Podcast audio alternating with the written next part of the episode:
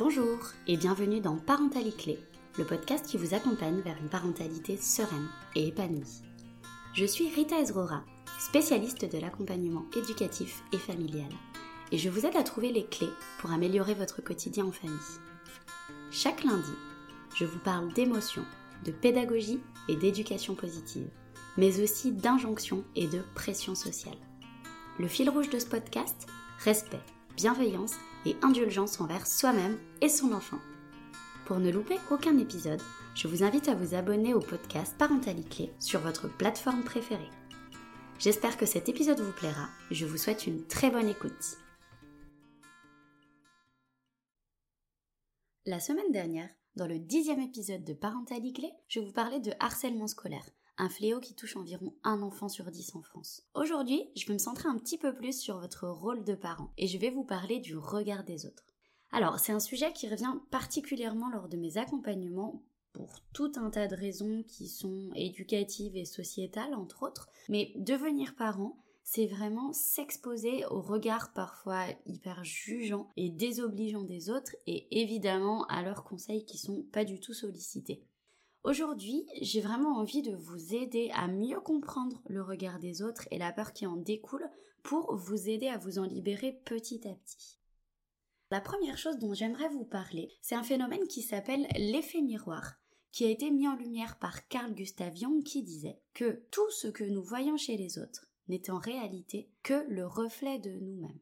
En d'autres termes, tout ce qu'on va voir chez les autres c'est vraiment la projection de nos pensées intérieures, de nos blessures, de nos jugements sur nous-mêmes parfois, des défauts qu'on a du mal à accepter, des choses qu'on voudrait changer, des choses qu'on voudrait obtenir, de nos blocages, etc. Donc, quand vous avez quelqu'un qui vous juge en face de vous, ou quand nous, en tant qu'humains, on juge quelqu'un, eh bien, on exprime simplement quelque chose qui vient de nous-mêmes. Ça peut paraître très abstrait, mais pour vous donner un petit exemple, pourquoi est-ce que, par exemple, ça va être euh, insupportable pour certaines personnes de voir une maman qui allait son enfant de deux ans, par exemple, ce qu'on appelle en France être un allaitement tardif, avec un jugement de valeur évidemment. Mais pourquoi est-ce que c'est aussi insupportable pour certaines personnes de voir une situation qui va absolument rien changer de leur vie, qui ne les concerne absolument en rien? Eh bien tout simplement c'est parce que cette situation qui bah, ne les concerne absolument pas vient déclencher, vient bousculer quelque chose en elles. Donc en fait, quand vous avez une personne, un autre parent ou, même quelqu'un de votre entourage ou même euh, quelqu'un que vous croisez tout simplement dans la rue qui va vous donner son avis de façon plus ou moins virulente d'ailleurs, qui va euh, venir vous juger sur des choix qui en soi ne vont absolument pas bousculer son quotidien, eh bien, c'est parce qu'en réalité, ça témoigne de quelque chose qui se passe à l'intérieur de cette personne. Pourquoi je vous parle de l'effet miroir aujourd'hui? Parce que pour moi, ça permet vraiment de prendre de la distance avec le jugement des autres. Parce que vous réalisez grâce à ce, grâce à ce phénomène que le regard des autres n'est en réalité que le témoin de quelque chose qui n'a absolument rien à voir avec vous. Deuxième phénomène dont j'avais envie de vous parler aujourd'hui pour vous parler du regard des autres, c'est un phénomène qui s'appelle l'exposition sélective.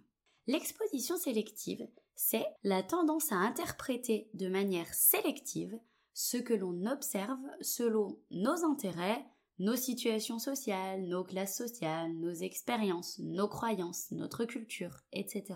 En d'autres termes, c'est vraiment le fait de voir ce en quoi on croit ce phénomène d'exposition sélective, il a été mis en lumière par le psychologue américain Léon Festinger, qui du coup explique que c'est un biais qui se passe au niveau du cerveau, donc c'est un biais cognitif qui consiste pour l'individu à vraiment rechercher à tout prix des informations qui vont venir confirmer ses propres croyances et ses modes de pensée. Parce qu'en fait, pour l'humain, pour le cerveau humain, c'est inconfortable de venir se confronter à des choses qui viennent euh, un petit peu contredire ce qu'il a toujours appris, contredire ce qu'il a toujours pensé, puisque ça vient un peu mettre en lumière que mais la pensée unique n'existe pas et qu'on n'a pas forcément raison. En tout cas, ce biais d'exposition sélective, il entre vraiment en action quand une personne, elle se trouve dans ce qu'on appelle un état de dissonance cognitive. La dissonance cognitive, c'est une tension interne, physique, émotionnelle que l'humain va à un moment donné ressentir quand un élément extérieur vient contredire ses propres croyances, ses propres valeurs parfois, ses propres pensées. Et en fait, pour fuir ce sentiment qui est inconfortable, l'individu, l'être humain, il va chercher de façon très inconsciente à retrouver cet état de consonance cognitive en allant chercher des informations qui vont dans son sens.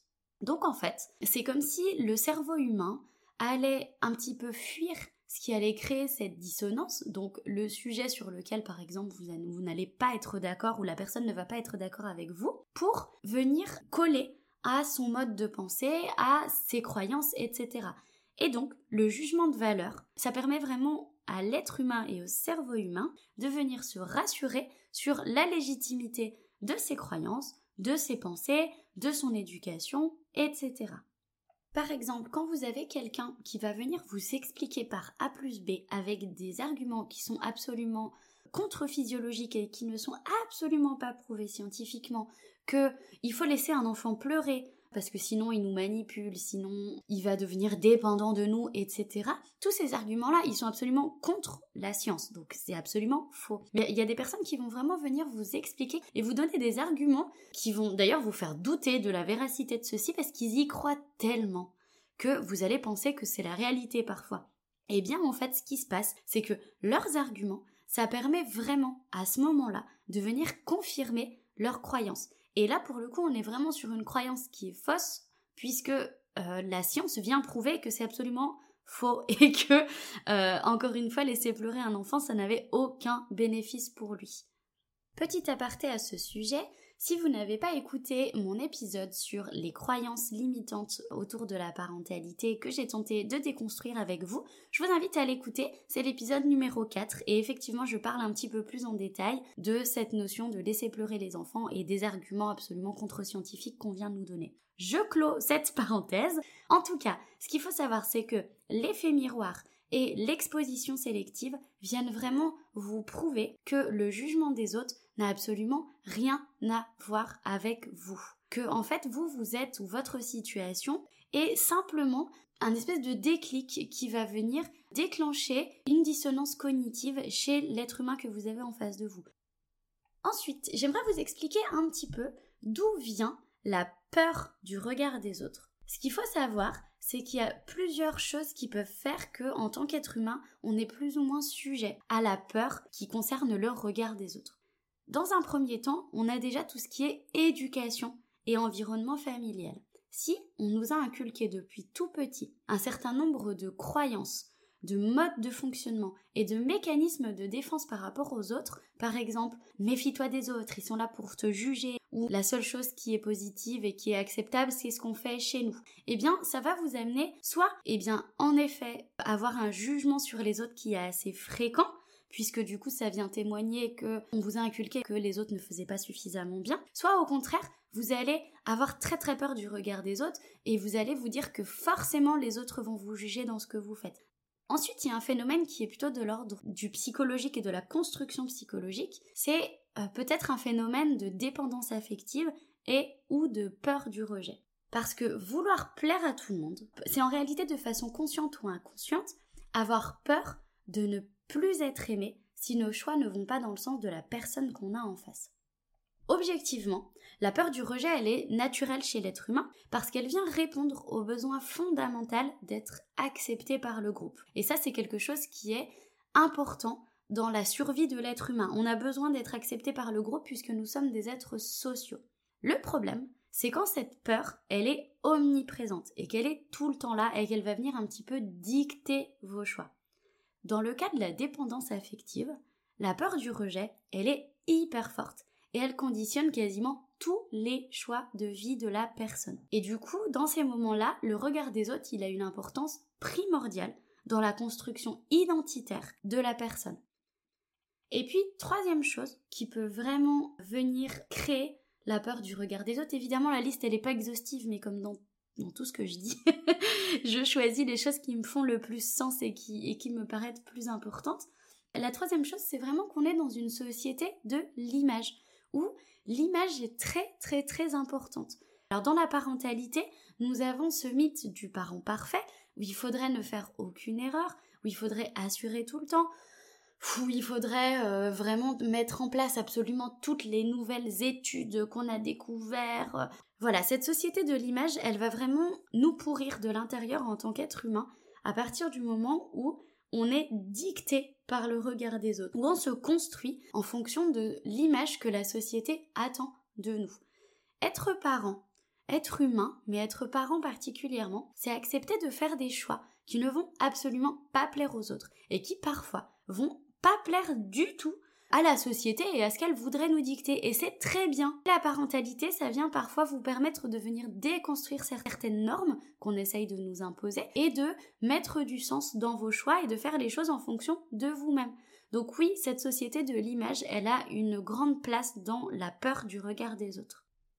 Alors maintenant, j'aimerais vous donner quelques faits au sujet du regard des autres. Première chose, plus on accorde d'importance au regard des autres, plus on en est Vous allez vous en rendre compte par vous-même. À partir du moment où vous arrivez à vous libérer partiellement du regard des autres, vous allez vous sentir de plus en plus libre. Parce que vraiment, le fait de vivre tout le temps dans la peur d'être jugé, dans la peur d'être regardé, c'est vraiment une des choses qui va faire en sorte que vous vous sentiez prisonnier et absolument pas libre de vos choix et de vos actes.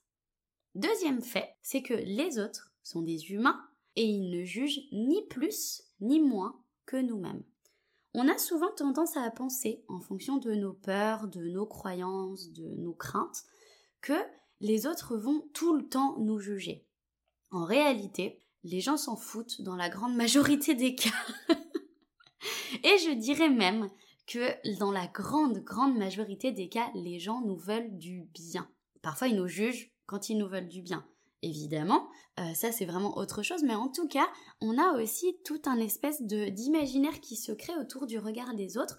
On va penser que les autres veulent vraiment nous juger tout le temps.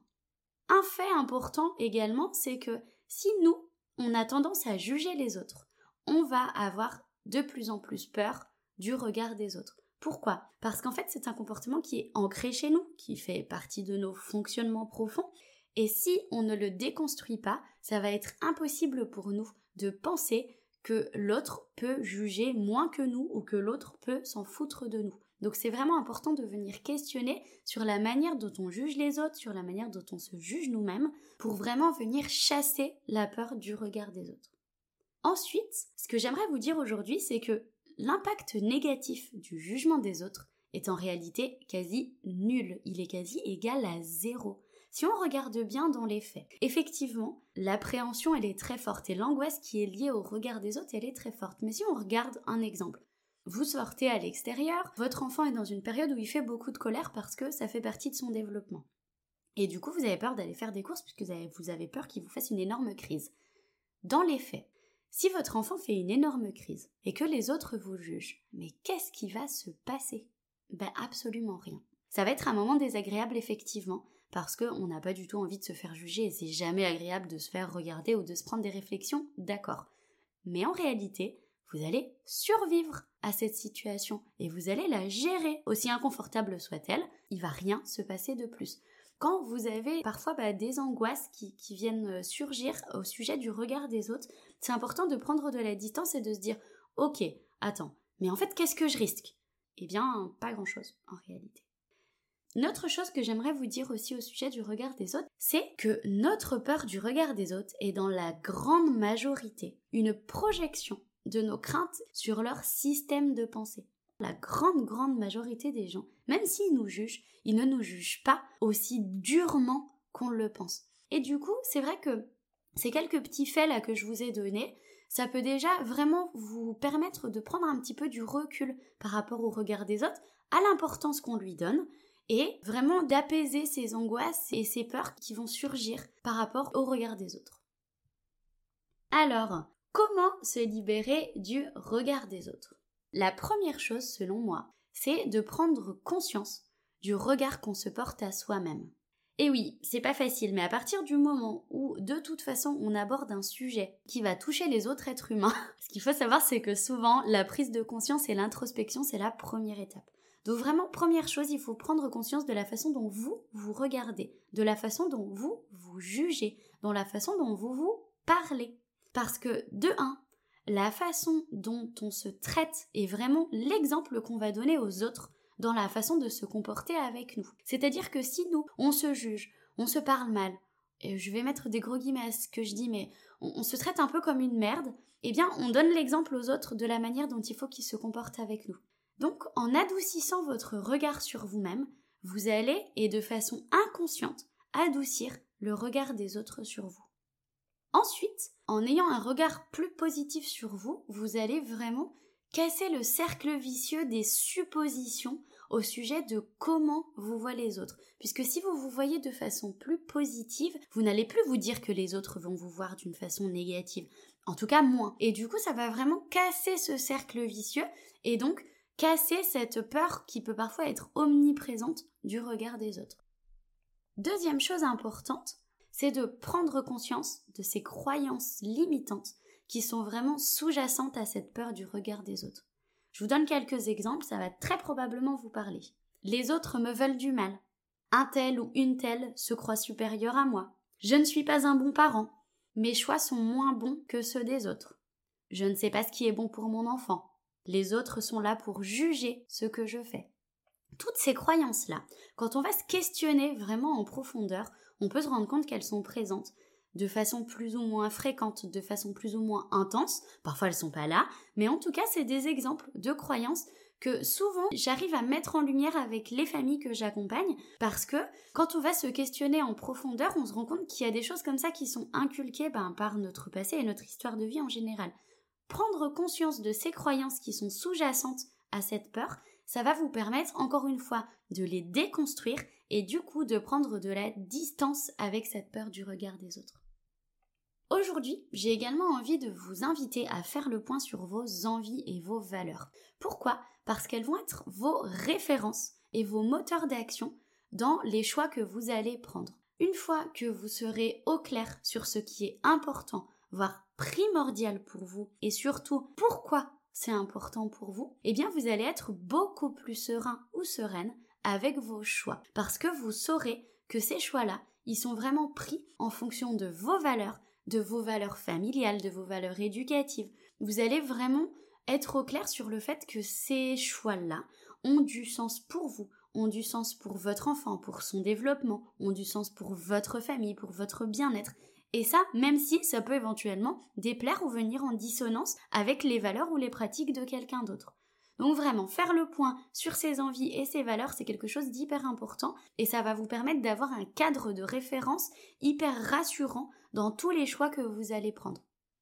Ce qu'il faut savoir, c'est que on a tous des référentiels et des valeurs différentes. nos valeurs, elles sont légitimes et du coup, elles ne se discutent pas. Donc ça, ça peut vraiment vous permettre aussi d'avoir un argument de taille, un argument stable et solide quand on vient vous juger ou quand on vient remettre en question vos choix éducatifs. Ça vous permet vraiment d'avoir l'argument, bon bah ok, on n'est pas d'accord, mais ça, ce sont mes choix, ça vient de mes valeurs éducatives, les tiennes elles sont différentes, c'est ok, je les respecte, par contre, je te demande de respecter les miennes et de ne pas venir les discuter. Point.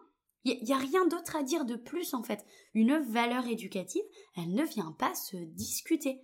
Ce qui se discute, c'est des opinions, etc. Mais des valeurs ne viennent pas se discuter. Donc à partir du moment où vous êtes au clair sur le pourquoi du comment vous agissez avec votre enfant, et évidemment dans le cadre de la loi, vous n'avez pas à vous justifier. Ensuite, pour se libérer du regard des autres, vous allez devoir accepter de déplaire et de décevoir, et je mets des guillemets à ce terme, les autres. Parce que s'affranchir du regard des autres, c'est en réalité vaincre cette peur inconsciente d'être rejeté par le groupe. Comme je vous disais tout à l'heure, le besoin d'approbation et d'acceptation, c'est un besoin fondamental à l'espèce humaine.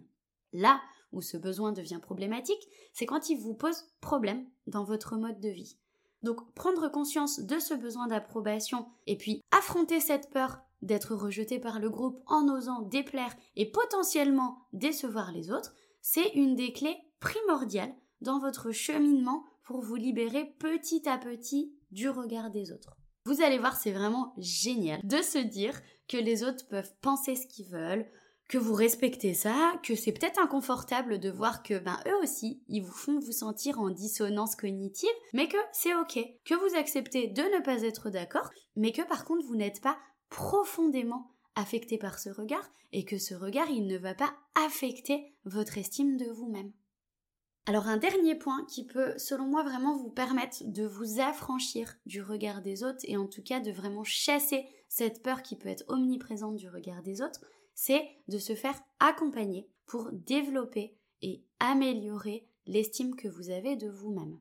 L'estime de vous, c'est vraiment une base solide pour être au clair avec vous-même, pour être au clair avec les autres et pour ne pas avoir peur d'être rejeté. L'estime de vous, elle peut être améliorée dans votre quotidien par des petites actions, mais il y a des professionnels comme les psychologues ou comme les sophrologues par exemple, qui peuvent vraiment vous aider de manière très profonde et très concrète à améliorer votre estime de vous-même. Le psychologue va vraiment vous aider à aller travailler en profondeur sur vos failles, à venir comprendre les failles que vous avez d'estime de vous-même, d'où elles viennent, et il va également vous aider dans votre histoire de vie à comprendre, à décortiquer et à venir soigner les choses. Et par exemple, le ou la sophrologue va vous aider à développer cette estime de vous, à aller chercher le potentiel que vous avez en vous-même parce que vous l'avez ce potentiel, à aller chercher les ressources que vous avez en vous-même pour pouvoir les déployer dans votre vie quotidienne en tant que personne, mais aussi en tant que parent. Et sinon, l'éducateur ou l'éducatrice peut vous aider à améliorer votre estime de vous-même en lien avec votre parentalité. Quand je vous accompagne, je vous aide vraiment à vous questionner sur vos valeurs éducatives, sur ce qui est important pour vous dans votre famille, sur ce qui est important pour vous au niveau personnel et individuel. Et puis, je viens vous aider à mettre en harmonie tout ça et surtout à vous redonner confiance dans les choix que vous pouvez faire pour vous ou pour votre enfant. Je viens vraiment vous soutenir dans cette démarche de développement d'estime de vous-même à travers votre parentalité. Et voilà, c'est fini pour aujourd'hui. J'espère que cet épisode vous a plu et vous a permis de comprendre un petit peu mieux les mécanismes du regard des autres et vous a aidé à commencer à vous libérer de plus en plus du regard des autres. Je vous retrouve la semaine prochaine pour le douzième épisode de Parentalité. Je vous parlerai de l'importance des limites dans le développement de l'enfant. À très bientôt!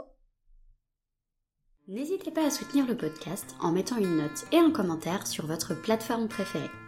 Vous pouvez également le partager un maximum autour de vous. Si vous souhaitez en savoir un petit peu plus sur moi, je vous invite à consulter mon site web lion-accompagnementfamille.fr. Vous pouvez également me suivre sur les réseaux sociaux Facebook et Instagram sur le compte Rita Ezrura. À très bientôt!